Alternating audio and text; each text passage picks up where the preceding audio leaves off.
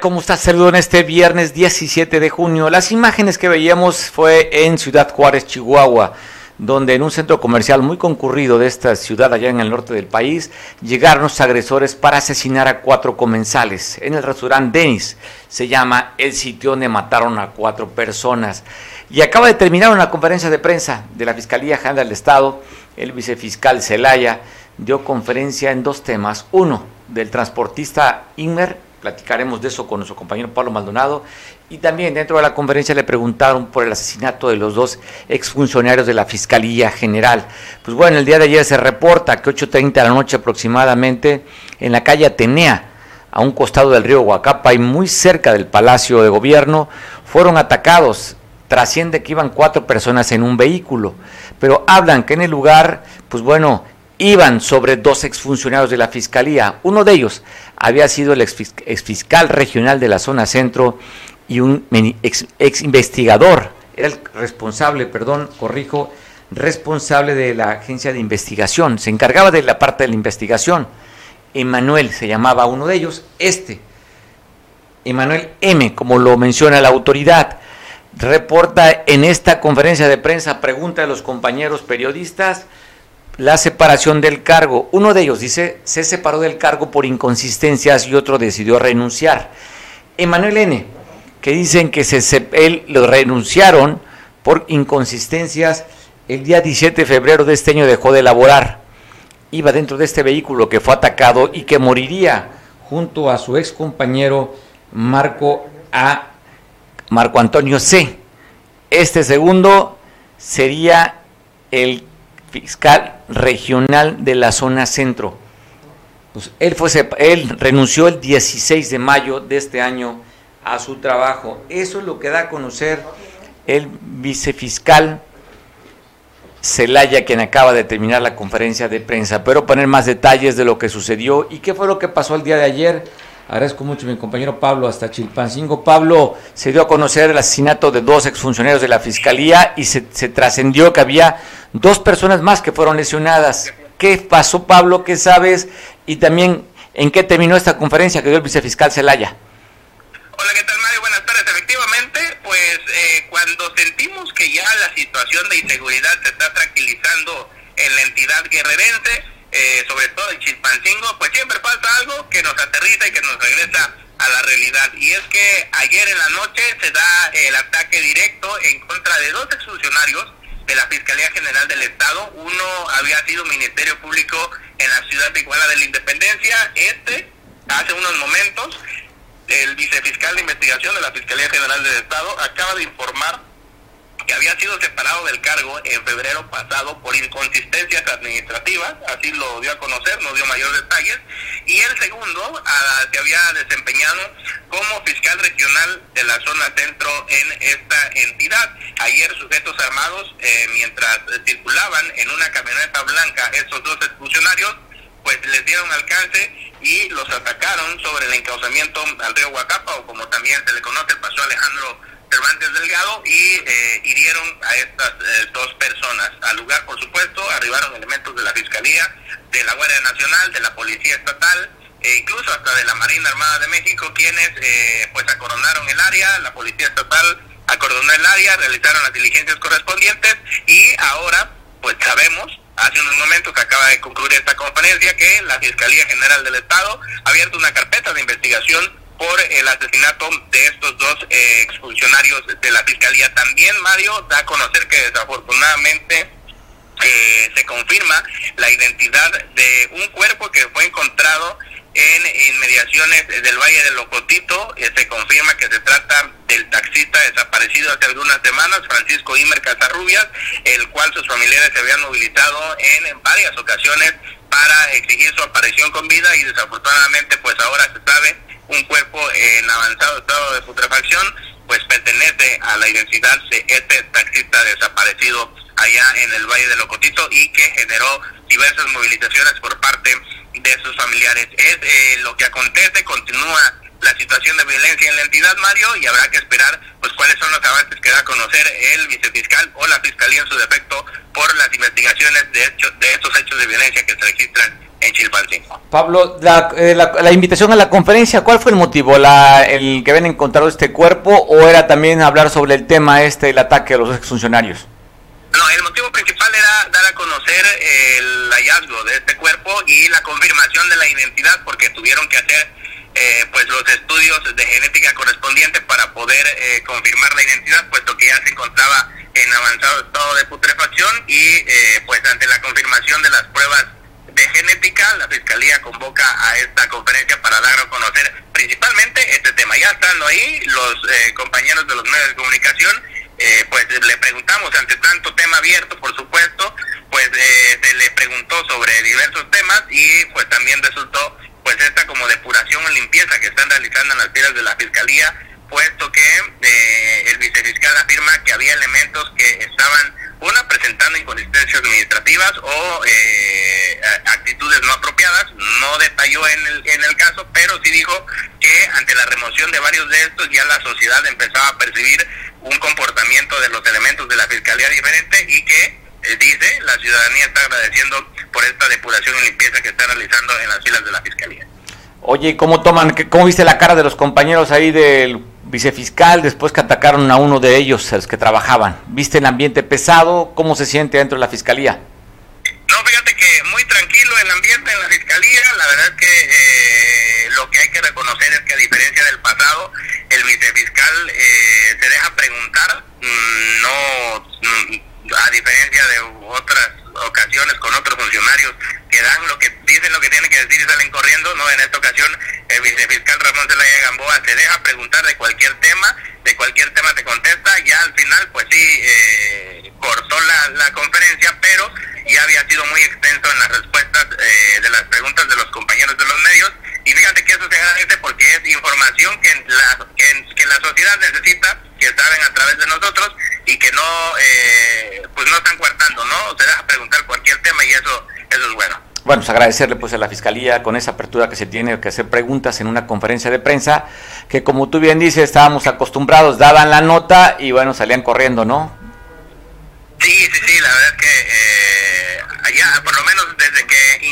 Las conferencias del vicefiscal Ramón Zelaya, ya podemos, eh, tenemos apertura, incluso a veces este, cuando le hemos preguntado de situaciones en el que él no tiene el dato, pues nos dice directamente, no tengo información sobre el tema, pero no rehuye, ¿no? No sale corriendo para que no le preguntes. Pablo, el trascendido que había otras personas en este ataque donde fallecieron estos exfuncionarios de la Fiscalía, hablan de otras dos personas que estaban resultaron lesionadas. Vi que la pregunta dice que no tiene datos, pero ¿tienes alguna información adicional de otras personas lesionadas en este ataque? Fíjate que trascendió de otras dos personas lesionadas, pero el vicefiscal no dio a conocer datos sobre estos heridos, así que eh, pues de manera oficial no se tiene eh, mayor información. Pablo, según relatan que intentaron esto, al recibir el ataque, intentaron refugiarse en un taller mecánico. Sí, ante el ataque de los hombres armados, estos emprendieron la huida y eh, intentaron refugiarse en este taller que está cerca, está a unos metros del Palacio de Gobierno, pero desafortunadamente pues esto no logró que ellos eh, desafortunadamente pues fueran atacados y perdieran la vida. Bueno, Pablo, pues gracias por la información. Seguimos al pendiente a Chilpancingo, Pablo. Claro que sí, María, buenas Bueno, esta nota yo escuchaba, dice que cuando se veía que las cosas estaban tranquilizándose en la capital, resulta este ataque en el que fallecieron las dos personas antes mencionadas, dos trabajadores de la Fiscalía. ¿Cómo ves las cosas? Este, para entender un poquito más sus asuntos, pues tenemos que hablar con los expertos. Enrique Castillo, gracias por tomar la llamada y poder conversar contigo. ¿Qué te dice? ¿Qué lectura te da el asesinato del ex, el encargado de la Fiscalía en la zona centro y del Ministerio Público de Iguala? Eh, gracias, Mario. Sí, mira, es interesante, como todo lo que comentamos tú y yo del tema de del manejo de riesgos.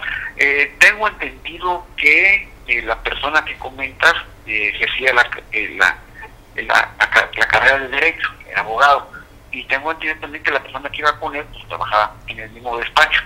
Anteriormente, como bien lo has comentado y lo comenta Pablo, fueron funcionarios de la Fiscalía y ya no lo son. Hubo cambios de administración y, los señores regresan a, a sus profesiones. Y lo que tengo entendido, te repito, es que iban llegando al despacho, iban al, despacho de trabajo, por lo que quiere decir que, que las personas que, ejecutaron esta esta acción eh, eh, pues estaban ya sabidos que iban a llegar a tal o cual hora.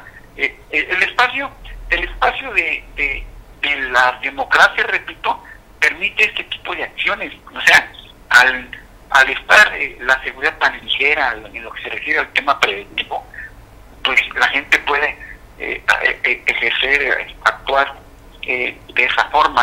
Entonces, no se justifica jamás, pero sí se explica un poco el cómo es que se anda moviendo la, la acción criminal dentro del país, porque después de que a nivel nacional eh, la política pública no escrita, pero sí dicha de abrazos no balazos, se ejerce por ciertas personas, dicen, bueno, pues, pues entonces ya, ya el Estado mexicano aligera sus medidas de seguridad pública y vamos a poder ejercer una venganza, una acción criminal eh, eh, en este sentido, ¿no?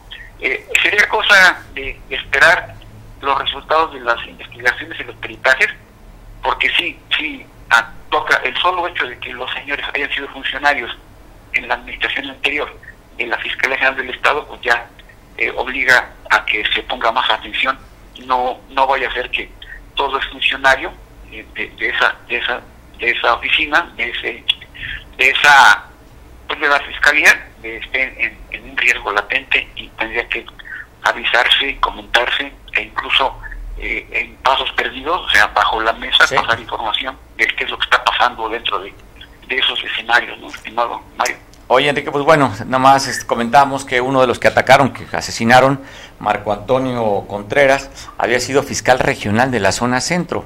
Dice, de acuerdo a la conferencia de prensa que dio el vicefiscal Celaya, eh, que él se retiró, renunció el 16 de mayo.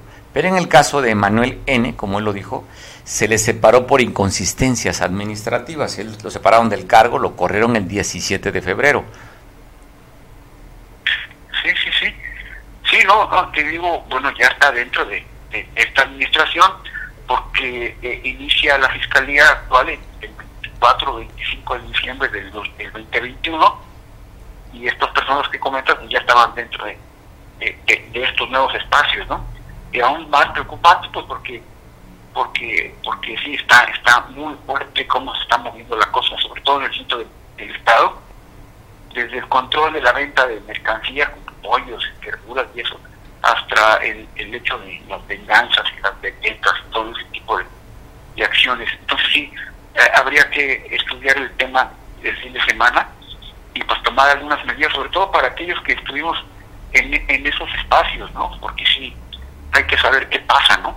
Ok, Enrique, pues bueno, platicaremos entonces en Pasos Perdidos. Te mando un abrazo, Enrique. Feliz fin de semana. Un abrazo, un abrazo, espero saludarte pronto. Bueno, Enrique hablaba sobre un tema de abrazos no balazos. Hay, un, hay en Twitter, a ver si nos apoya el productor, Guadalupe Acosta Naranjo, lo puedes buscar en Twitter, un líder de la izquierda, del PRD, subió no hace mucho un, un video en el que se ve a un civil, por cierto, muy alto el civil, donde agrede con un palo una camioneta de la, del ejército mexicano. Intenta inclusive abrir la camioneta de los militares para, pues, quién sabe cuál era la intención, porque había otros militares que estaban rodeando el vehículo y simplemente golpea así, de manera tan tranquila, está esbozado, se acerca otro compañero de él y golpean la camioneta de los militares, pero, pero no pasa nada. O sea, es justo lo que hablamos, ¿no? De que, pues, la parte no se le ve con respeto ya al, ejército mexicano ni la autoridad. O sea, vas a ver el video, no sé, te lo vamos a poder localizar. Ahí está, pues mira, nada más es, un ejemplo de, pues simplemente lo vimos en Chiapas, cuatro horas tirando balazo a los motonetos, eh, no pasó nada. Aquí hemos visto la, miren la imagen, ahí está, donde están los militares, elemento ahí también se ve por el uniforme, parece un guardia nacional que está atrás ahí, y está esta persona ahí retando ¿Tiene audio? Dejamos el audio.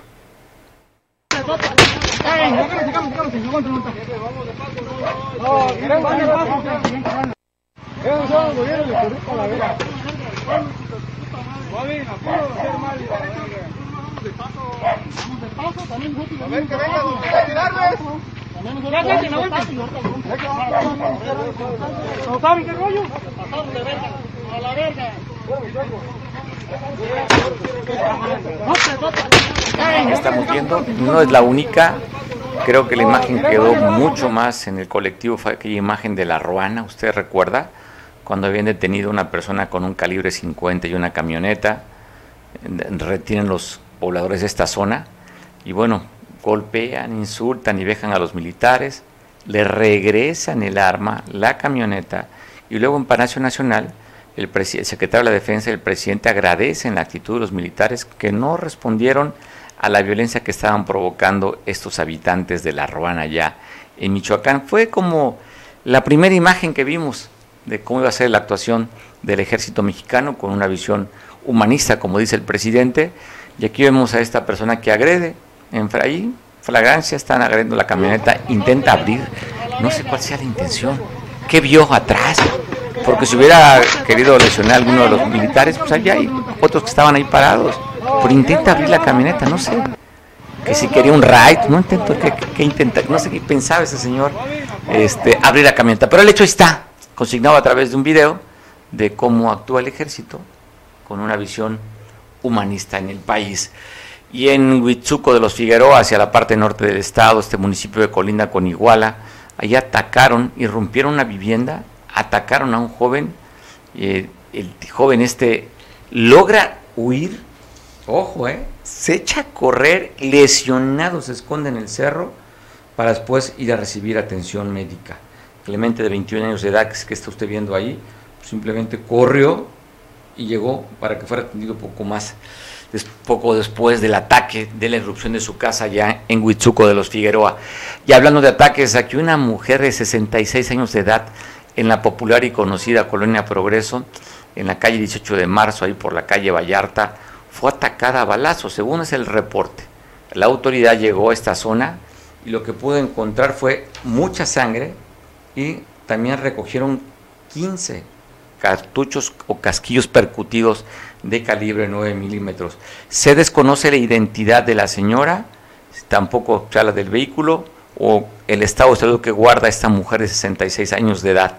Al saber la edad, pues por supuesto que saben quién es, ¿no? Porque no dirían con esa exactitud 66 años lo que trascendió. Lo que sí, después el vehículo agresor fue encontrado en el estacionamiento de galerías de la Gran Plaza, por cierto, muy cerca de las instalaciones de Veo Televisión. Ahí abandonaron el vehículo con el que agredieron a esta señora de 66 años de edad. Como también una persona que estaba allí en un modelorama en fraccionamiento de las playas en la avenida costera Miguel Alemán cerca de la playa Caletilla fue atacado a balazos también ahí quedó la mancha hemática de las donde el resultado de esta agresión estamos viendo a la persona mire ahí pues ayer que fue un día lluvioso pues el señor también quería seguir pues con el ambiente exterior interior también en el agua y fue atacado en el modelorama. No se tiene detenidos, no se sabe, la autoridad nos reporta quién fue el que lo agredió.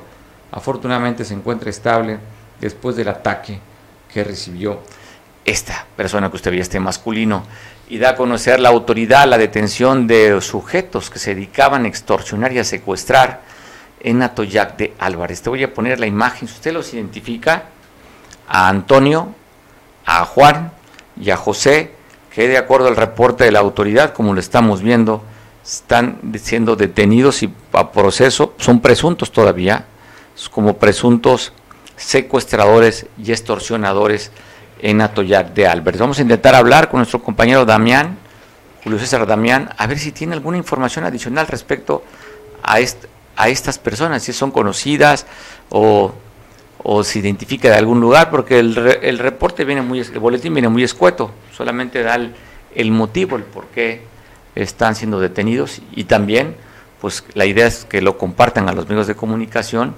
porque usted lo reconoce si son autores de algún otro delito, como dice este flyer con la imagen de Antonio, Juan y José, que fueron detenidos como presuntos extorsionadores y secuestradores en el municipio cafeterero de Atoyac de Álvarez. Pues ahí está la imagen.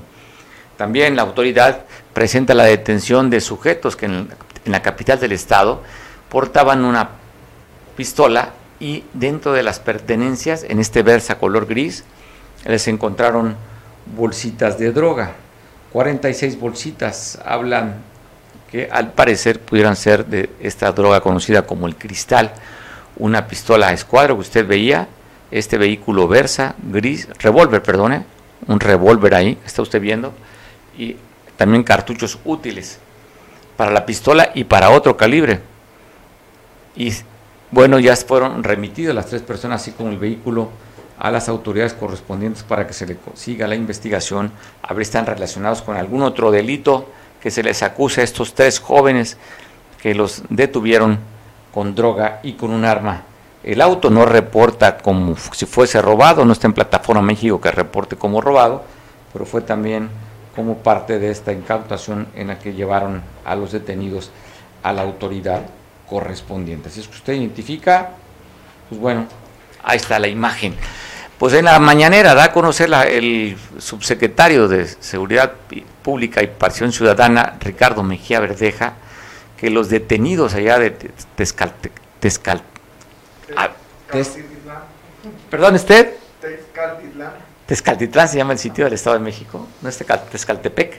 Tezcaltitlán. Bueno, usted recordará que pasamos las imágenes aquí en la que en primera instancia se hablaba de que en el ataque habían fallecido 10, después incrementaron a 11 el número de personas este, que fueron en esta confrontación con elementos de seguridad cuando el gobierno iba a, a complementar una orden de aprehensión contra uno de los miembros de la familia michoacana, que son los que están en esta zona del Guerrero del Estado de México, pues bueno, hablan de la detención y que estarían también estas personas detenidas, están siendo, relacionadas con un ataque que tuvo la presidenta de, Tipac, eh, Sandra se llama la presidenta, que fue agredida pues bueno, esta misma banda delincuencial, que es donde tiene su zona de influencia, pues también serían parte de estos agresores. Tenemos una imagen también, ¿no?, de los detenidos.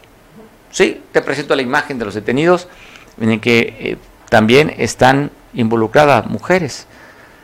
Y aquí llama la atención, estaba viendo las edades, el que tiene mayor edad tiene 35 años de edad y el más chavo 18. Pero el reporte es que hay un jovencito de tan solo 15 años de edad que está siendo detenido porque también pertenecía a esta banda de delincuentes, la banda de la familia michoacana. Por el debido proceso no se puede poner imágenes de un menor de edad que tiene 15 años de edad que también pertenece. Pero le digo, llama la atención, la edad tiene, el más grande de esta banda tiene 35 años de edad que responde al nombre de Jesús. Está viendo la imagen. Sandra, fue detenida. Eh, y Dania, también detenida. Están los nombres. Y nomás te complemento con las edades.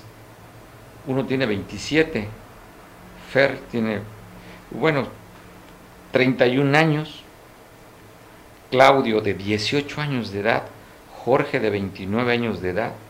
En fin, pues, la imagen ahí, Tezcatitlán se llama el lugar donde fue esta agresión en el Estado de México y estos ocho detenidos que al parecer son presuntos delincuentes de esta, de esta banda de la familia michoacana. Ahí está la imagen. Si tú los identificas con otro delito, pues bueno, reporta la autoridad. Vamos a platicar para ver el estado del clima. Se avecina, ya salimos, ya nos llegó el Ágata. Se acaba de ir Blas. Ahora viene Celia, que ya se está formando en las costas del Pacífico, para que nos explique eh, la situación que va a ser dentro de 24 horas. Bueno, tiene que dar el pronóstico hasta el lunes, ¿verdad? Hoy es viernes. Que nos diga cómo va a estar el, pronóstico para hoy, sábado y domingo. Nuestro especialista en protección civil, Carlos Manríquez, para platicar sobre esto que ya está formándose en las costas del Pacífico. Celia sería la tercera tormenta o el tercer meteoro que se estaría formando en esta temporada de ciclones y huracanes en el 2022. Ya sabes, el día 15 de mayo arrancó y termina hasta el 30 de noviembre la temporada de huracanes. Tenemos la imagen del satélite. ¿Cómo se muestra?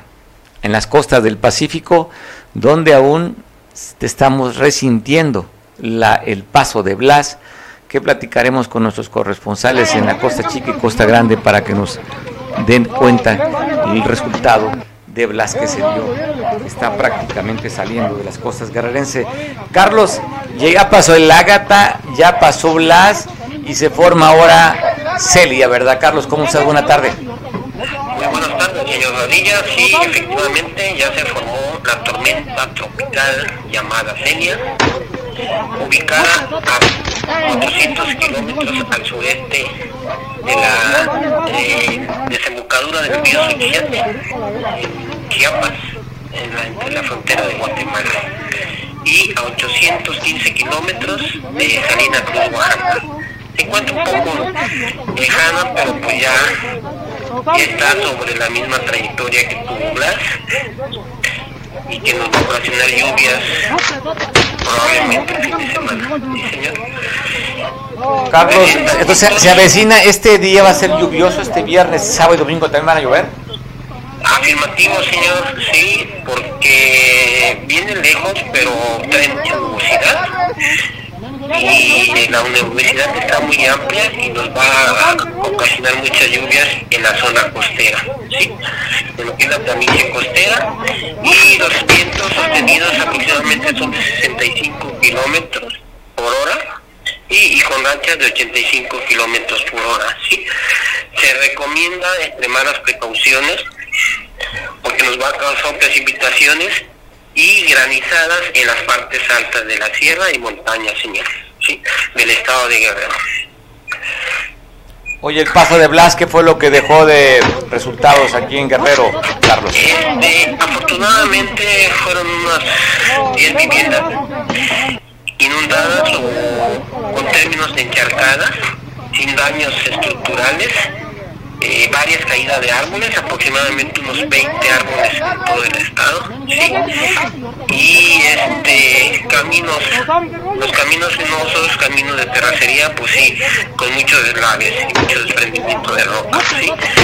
provocado por las laderas inestables, el material frágil, húmedo, que ocasiona los deslaves. Oye, comentábamos antes de la entrevista que el lugar donde se hubo más mayor precipitación de agua fue Coyuca de Benítez. ¿Qué dato tienes de eso, Carlos? Afirmativo, según la Conagua, la Conagua tiene, tiene estaciones meteorológicas distribuidas en todas las, en las siete regiones del estado y nos manifiesta que ayer llovió en el municipio de Coyuca de Benítez 120 milímetros fue la mayor precipitación en el estado de Guerrero, ¿sí? Afortunadamente en el municipio no hubo daños, nomás este, caída de árboles y aumentaron los arroyos y ríos sus, sus crecientes, pero de forma normal, no hubo afectaciones. Oye, en la caída de árboles no se fue la energía eléctrica ni nada.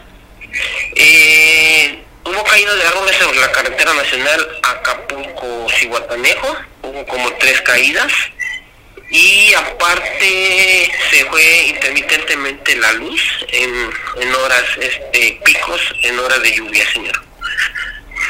Bueno reportan aquí en Acapulco por la zona de Farallón. Ya el día de ayer tenía más de 24 horas sin energía eléctrica ahí muy cerca de la tienda esta de socios de Club Sams. Por esa zona no había energía, tenía más de 24 horas de energía, sin energía Sí, eléctrica. y, este, en varias zonas se, se hubo cortes de luz por el mismo viento, que fueron rachas arriba de 80, 85 kilómetros por hora. Sí, como tormenta tropical, porque pues ya el huracán ya estaba de salida, ahorita el huracán Blas es categoría 1, está prácticamente hacia el noroeste de la ciudad de Manzanillo, o sea, hacia el mar. Afortunadamente estos eventos se han ido hacia el mar, lo que fue Blas y lo que fue, y, sí, lo que fue, o lo que fue Blas porque Celia todavía está en proceso y Agatha que sí entró a, a tierra, señor.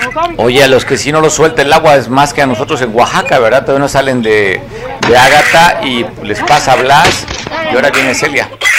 Afirmativo, señores. Desgraciadamente, Oaxaca está una- en una zona geográfica, es el Golfo de Tehuantepec, donde eh, por lo general los sistemas ciclónicos tienden a, a estacionarse ahí y tomar direcciones eh, sobre continentes, señor, sobre tierra. Sí, es una zona estratégica que donde va a haber siempre afectaciones, ya que como no han salido de, de Ágata, le llega eh, remanente de Blas y ahorita con Celia pues está a 815 kilómetros de Salina Cruz, Oaxaca. Bueno, a esperar hoy que no nos afecte tanto, ¿no? Afortunadamente, digo, subió muchísimo, pero como tú bien lo dices, pocas afectaciones. Afortunadamente, el paso de Blas en el estado. Afortunadamente, Blas nomás nos trajo lluvias y caída de árboles y traducciones de luz y unas cuantas viviendas afectadas por eh, inundaciones por encharcamientos pequeños de arriba de 40 centímetros, señor. Es todo. Eh, como les dije desde hace un mes, el mes de junio va a ser un mes con muchas precipitaciones, ya llevamos 17 días con prácticamente dos eventos y el que viene. ¿sí? Habías pronosticado el mes de junio lluvioso y bueno, el pronóstico que habías dado creo que se está cumpliendo, Carlos. Sí, calculamos un 30% de la, de la cantidad total de los de la temporada de lluvias que en junio va, va a ser muy lluvioso. Esperando la canícula, esperemos que, que llegue con seca para que nos deje respirar un mes, ¿sí? Todo julio. Vamos a esperar la cara. Entonces, bueno, el pronóstico es de que lluvias para el día de hoy, sábado y domingo. ¿El día del padre va a llover, Carlos? Sí, señor, porque ya vamos a tener cerca la remanente de, de lo que es hoy ahorita la tormenta tropical Celia. Esperemos que no evolucione y se forme huracán, ¿sí? Por eso se va, eh, está en constante monitoreo para saber la evolución que tiene este sistema ciclónico, ¿sí? Pero ya vio que Blas se formó en un rato de tormenta tropical a huracán en menos de, de 10 horas, señor. Sí. Entonces sí, creemos que nos va a traer un día y más, un día y medio, dos días de lluvias, ¿sí? Como Blas. Pues espere, hoy esperemos que dé tregua el domingo. El domingo es el día del padre, Carlos. Pues esperemos que, que llueva, pero en la noche ya. Para que todos los, todas las, los padres salgan al mediodía a comer. Bueno, Sí. oye, buen pretexto para andar en el agua. Afirmativo, el agua de con alcohol, ¿verdad? El agua, esa agüita, esa agüita cataranta, Carlos, pues te deseo un feliz fin de semana y seguiremos tus recomendaciones. Estás pronosticando lluvias con el, la llegada de, de Celia para este próximo fin de semana. Afirmativo, estamos ya en el tercer evento pronosticado por el sistema de internacional de huracanes. Sale, Carlos, pues gracias por la información y sobre todo, pues bueno, nos das ese dato que parece interesante. Coyuca fue el municipio que más recibió, más, agua cayó con este, con este meteoro, pero afortunadamente nada que lamentar, solamente encharcamientos, caída de árboles, corte de energía eléctrica y es todo. Lo que sí reportan, Carlos, que eh, aquí en el estado una barda se cayó y que lastimó la pierna a una adulta mayor, es lo único que se reporta. Es lo que está reportando el secretario de Protección Civil, el doctor Roberto Arroyo Matos, un, un lesionado y una barda colapsada. Mira, qué bueno. Oye, pues afortunadamente, bueno, vamos a seguir platicando con nuestros compañeros desplegados en el estado para que nos den el reporte qué, qué estragos o qué fue el resultado del paso de, de Blas. Gracias, Carlos. Pues estamos pendientes, señor Radilla. Gracias. Muy amable, pues gracias el reporte. Gracias a nuestro compañero Jorge Reinada en Atoyac. Jorge, ¿qué dejó el paso de Blas por allá, por este municipio cafetalero? Sí, buenas tardes, Mario. Te saludo con todo el gusto a ti, a tu amable auditorio, desde el municipio, ya lo has dicho, la capital del café. Eh, comentarte que platicamos con el director de Protección Civil Municipal, César Delgado Noguera, quien reportó las evaluaciones de estos daños fueron menores, daños que corresponden a caídas de árboles, desprendimientos de techos de láminas de vivienda y de primarias. Esto ocurrió pues eh, en estos pasados días, eh, precisamente cuando el vendaval eh, causó fuertes estragos acompañado de unas torrenciales lluvias, pues eh, causaron pues las caídas de árboles, desprendimientos, vuelvo a repetir, de techos de viviendas. Te comento que la primaria Alfredo Bonfil Bet, eh, que está situado en la colonia Vicente Guerrero, es sobre la carretera Acapulco-Cincuantaneco, ahí se dictaminó como zona, bueno, como esta este, edificación como zona de alto riesgo, perdón, porque se le desprendieron los techos a la cancha de básquetbol. Esto ocurrido pues después de los estragos que azotó este huracán con categoría 1 Blas, eh, esos fueron los daños que causó, mientras que la zona serrana se mantiene totalmente en alerta. Eh, nos platicó el funcionario que seguirán monitoreando esta zona, tanto como pie de la cuesta, que está ubicada en la parte alta de la sierra, como el paraíso y otras zonas que son determinadas de alto riesgo. Es por ello que van a estar monitoreándose constantemente porque el mismo director anunciaba, de acuerdo al Servicio Meteorológico Nacional, que este temporal de lluvias y huracanes 2022 se van a presentar mm, con más actividad eh, en lluvias, es por ello que se le han hecho las recomendaciones también a las personas, a los enramaderos precisamente de esta ribera que comprende desde el Cuyo, Tomate hasta lo que se le conoce como el Paverón, pues el Salto, Mezcaltepet, para que evacúen y eh, pues puedan prevenirse de lo que pueda suceder en este temporal de lluvias. Y ellos presentaron la notificación en tiempo y forma, eh, informándoles pues que deben de desalojar este, los lugares o bien deben, deben este, abandonarlos por cuidado y seguridad de ellos. Oye, Jorge, ¿creció el río Atoyac? Los niveles de cuerpo de agua de esos márgenes del río Atoyac es muy poco el crecimiento, a pesar que sí en la zona media y eh, alta de la sierra sigue lloviendo, pero está de manera normal los márgenes, los niveles del río Atoyac. Oye, te, pues, según notas periodísticas que habían desfogado la presa para evitar que hubiera una acumulación de agua en la presa, ¿qué sabes tú de eso? Sí, efectivamente, eh, el aviso lo dio eh, Capasma, que en coordinación con este con Agua están haciendo los trabajos para poder este eh, darle mantenimiento, ya que cuando es temporada de lluvia tienen que hacerlo para evitar pues accidentes también y se pueda dañar pues todo este equipo técnico que tiene allá en esta presa de llevadora Juan Álvarez, que es la presa la presa como se le llama, Julio. Pues bueno, oye, ¿alguna información? No sé si no escuchaste la detención de tres personas que eran extorsionadores, secuestradores en Atoyac. ¿Tienes conocimiento si son gente ahí de la cabecera o dónde son? Desconocemos, no tengo la información. Eh, lo que sabemos es que pues con este temporal de, lluvias pues estarán presentes las autoridades municipales como estatales. Vuelvo a repetir, eh, estas zonas de alto riesgo que son consideradas pues van a estar siendo monitoreadas al 100%. Bueno, bien. Oye, para aprovechar, oye, aquí, aquel, aquel evento allá en pie de la cuesta, cuando mencionabas esos lugares, hay una fragmentación de la tierra. ¿Ha pasado algo en eso? ¿Con estas lluvias afectará?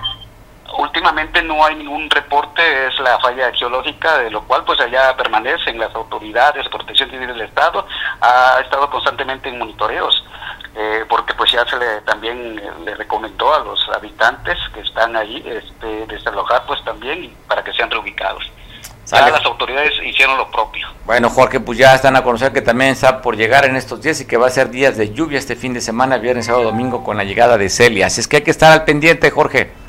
Sí, eh, ya estábamos leyendo parte de este también sistema de baja presión, que ya lo, dices bien claro, es Celia, eh, que sí se, le ha denominado, pues yo creo que es el, el, orden alfabético del abecedario, ¿no? Sí.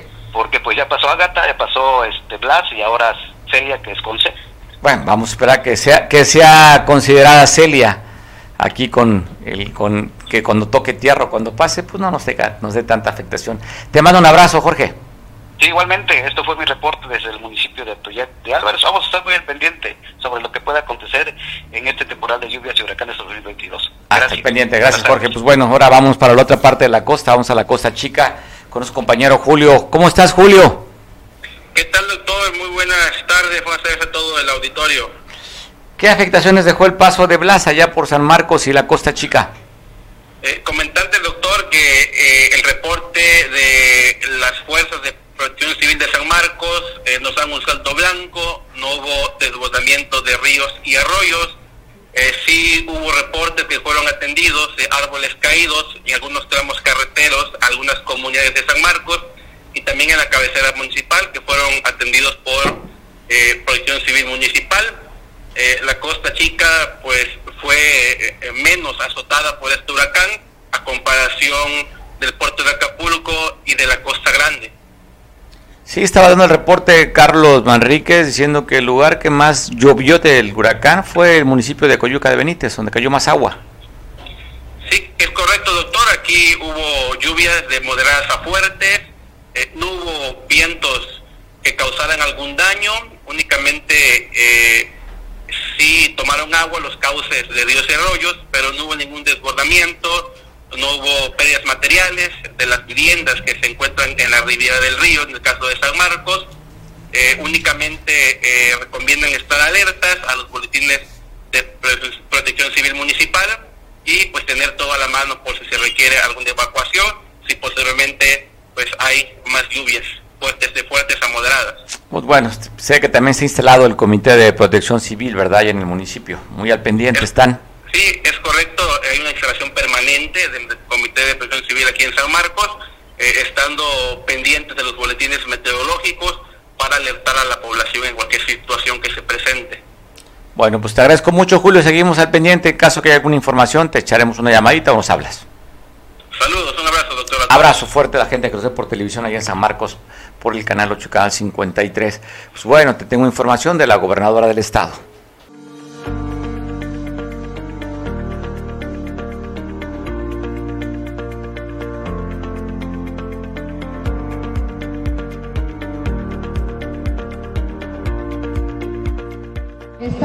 La primera entidad en incluir en su plan estatal de desarrollo el cumplimiento de las declaratorias de alerta de violencia de género y en instalar un mecanismo para su implementación y seguimiento.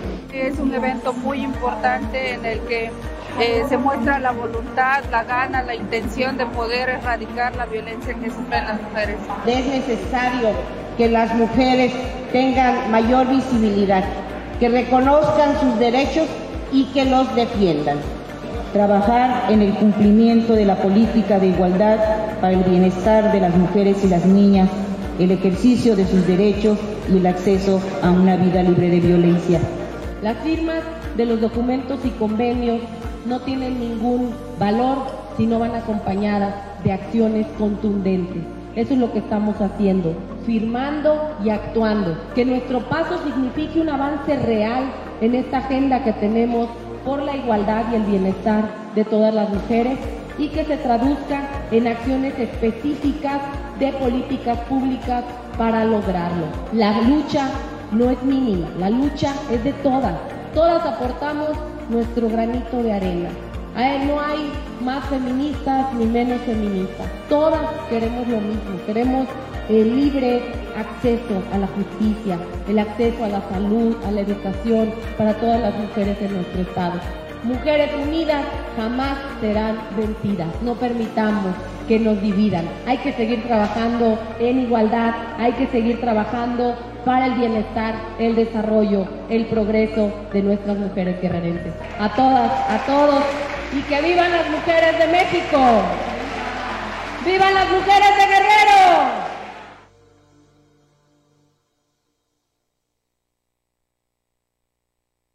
Hoy dio a conocer la Comisión de Agua Potable Caterillado de Acapulco, del municipio de Acapulco, que va a haber 48 horas suspensión del servicio de la, de, del agua. Se juntaron tres eventos. Uno de ellos, el tema una fuga allá por la sabana. Otro evento, también un problema de energía eléctrica de la Comisión de Electricidad, donde están bombeando el agua para acá, para la ciudad. Y el tercero, tomaron las instalaciones ejidatarios allá en Lomas de Chapultepec. Entonces, está ahí el comunicado. Eh, lo leo, la Comisión de Agua Potable Categoría del municipio de Acapulco informa a la población que debido a un problema de energía eléctrica provocado por las fuertes lluvias y una fuga de agua potable localizada en la zona de la sabana, se suspenderá el suministro del vital líquido en varias colonias del puerto para los próximos 48 horas. Están hablando que casi el 95% de la ciudad que estaría sin servicio de agua. ¿eh? El director del área operativa de Capam, Alfredo Rivera Larcón, informó que en el sistema de captación Papagayo 1, personal de la CFE, localizó un problema con el circuito 4010, lo que provocó una falla que afectó todos los equipos, por lo que una vez que se repare, se reiniciarán las bombas. Mientras tanto, permanecen sin agua la costera Miguel Alemán, el Coloso en todas sus etapas y la colonia Emiliano Zapata. Rivera Alarcón precisó que esta mañana localizaron, o, sea, dos temas, ¿eh? O sea, está el tema de, dan a conocer que se fue un tema de energía eléctrica esas zonas. Ahora, dan la, el otro evento. Rivera Alarcón precisó que esta mañana localizaron una fuga de agua potable en la línea principal del sistema Papagayo 2, justo a la altura del Trailer Park, lo que afectará el suministro del agua potable en toda la parte media y alta de Acapulco, así como en el área poniente, jardín en sus tres secciones, pie de la cuesta, San Isidro Pedregoso, y Pedregoso, entre otras. Cabe mencionar, ah, pues, sigo leyendo. Luego dice, mientras tanto, Alfredo Rivera señaló también que desde el día de ayer miércoles a las 10 de la mañana, personas desconocidas mantienen tomadas las instalaciones del sistema de captación Lomas de Chapultepec, por lo que el personal fue evacuado y los equipos de bombeo permanecen apagados, afectando el suministro de toda el área Diamante, Colosio, Rinconada, La Poza, condominios de Costera, Las Palmas y Avenida Escénica. Cabe mencionar que cada uno de los problemas son atendidos por el personal operativo, de la CAPAMA, mientras que sobre la toma de instalaciones, al tratarse de un asunto de orden federal, intervendrá el gobierno de México para recuperar el sistema, reiniciar los equipos y normalicen el suministro de, la zona de diamante. Perdón, casi me río de esto. Intenté no reírme. ¿eh? A ver, repito, ¿por qué? ¿Me lo pones de nuevo para poder leerlo? Porque sí me contuve la risa, a lo mejor no sé si sea para... Es el último, ¿verdad? Uh, más abajito. Dice, aquí me quiero detener, por eso es que me da risa. Cabe mencionar que cada uno de los problemas son atendidos por el personal operativo de la CAPAMA. A ver, entiendo. Uno, pues es un tema de energía eléctrica, pues bueno, ahí pues el es la CAPAMA. Ahí tiene que ser la CFE. Ahora la otra, dice sobre la toma de instalaciones al tratarse de un asunto del orden federal, intervendrá el gobierno de México. Pues ahí eso no me da risa si vemos que no actúan con los delincuentes, pues bueno, a lo mejor como son campesinos, sí, ¿eh? ahí sí. Bueno, entonces me, regreso la risa, me la trago porque a lo mejor sí pueden actuar. Lo dudo. Ojalá quisiera que me que hicieran que esta risa pues dijera, no, tienen razón, mi reconocimiento, porque la, la autoridad actuó cuántas veces. Hoy, es más, hoy estuvo bloqueada la autopista del Sol ya estaba la Guardia Nacional cuando prometieron que no permitirían el bloqueo de las autopistas. Pues yo creo que a estos campesinos que están reclamando, dicen que el agua les pertenece a ellos y no a Acapulco, tomaron estas instalaciones, que ellos son del municipio al parecer de San Marcos, y dijeron, oigan, pues están llevando el agua, que no es de ustedes. Así es que vamos a tomar las instalaciones. Esto también ya había pasado con un evento de, acá de Coyuca, si mal no recuerdo también igual, que el agua era de Coyuca y fueron a bloquear porque el agua venía para, para Acapulco. Así es que ahí están los campesinos tomando las instalaciones, aunque dice el documento de Capama que va a llegar el gobierno federal a resolverlo.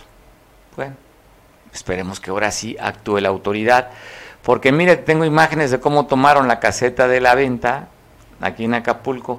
100 personas, 100 pares de familia, están reclamando que no tienen terreno el colegio de bachilleres en el plantel de la máquina. Ahí se pusieron a manifestar y ya ve qué día es hoy, ¿no? Cuando llegan más turistas, el viernes. Ahí están, en la toma.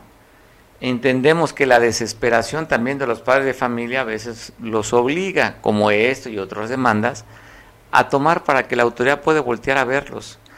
Ya sabe que funciona la autoridad como la salsa búfalo o sea, hay que pegarle para que salga. O como la katsu. Así.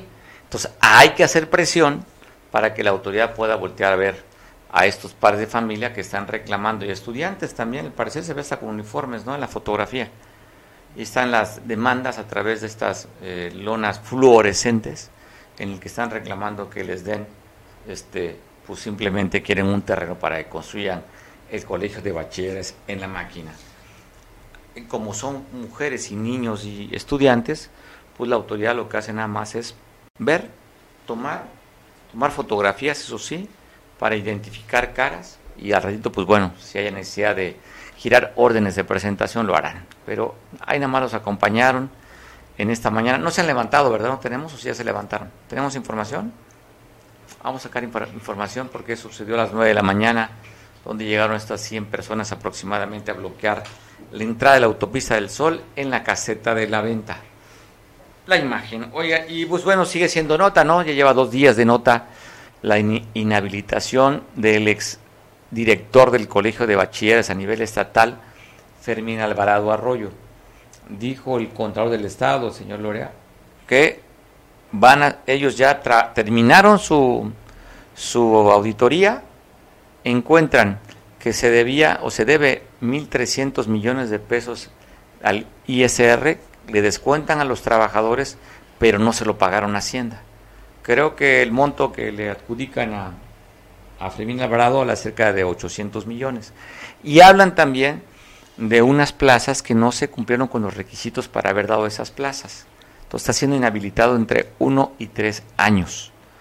Ya le pasó el tiempo para que otorgaran las pruebas, ya concluyó la etapa de ofrecer las pruebas y simplemente no pudieron comprobar lo que le estaba reclamando la auditoría.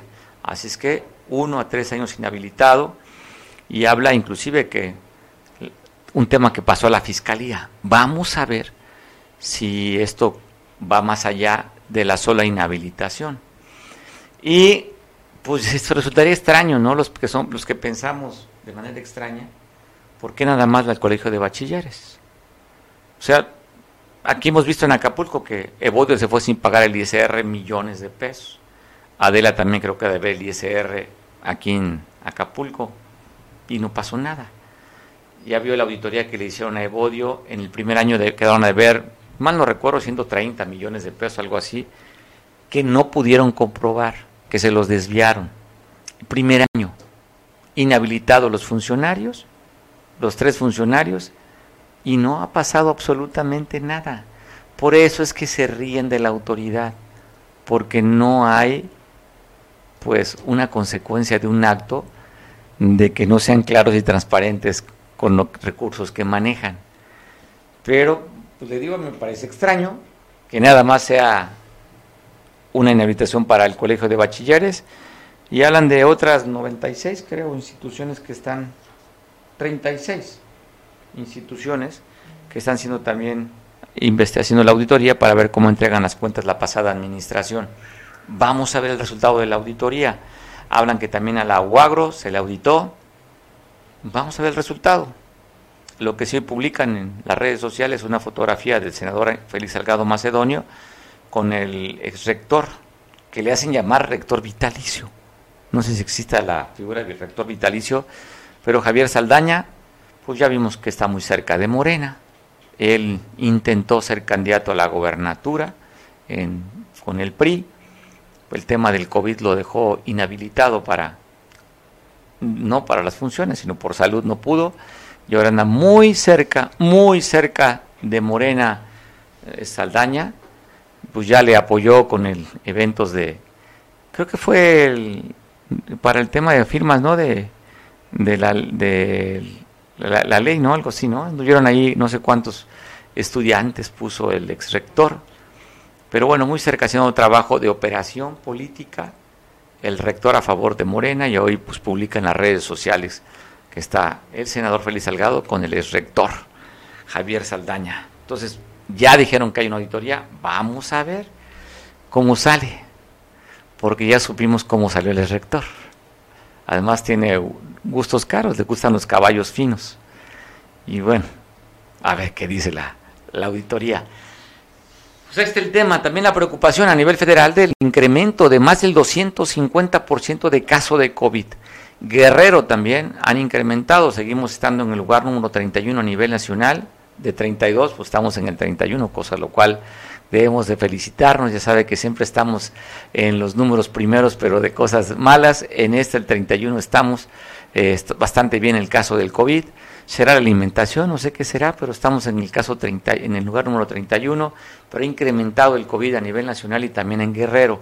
Ya han puesto inclusive módulos para tomarse muestras en varios puntos del estado ante el incremento del COVID. Estamos viendo la imagen. Pues bueno, ah, tiene Guerrero, habla a la Secretaría de Salud Estatal, 106 casos activos del COVID-19. Entonces, pues tomemos precauciones, ¿eh?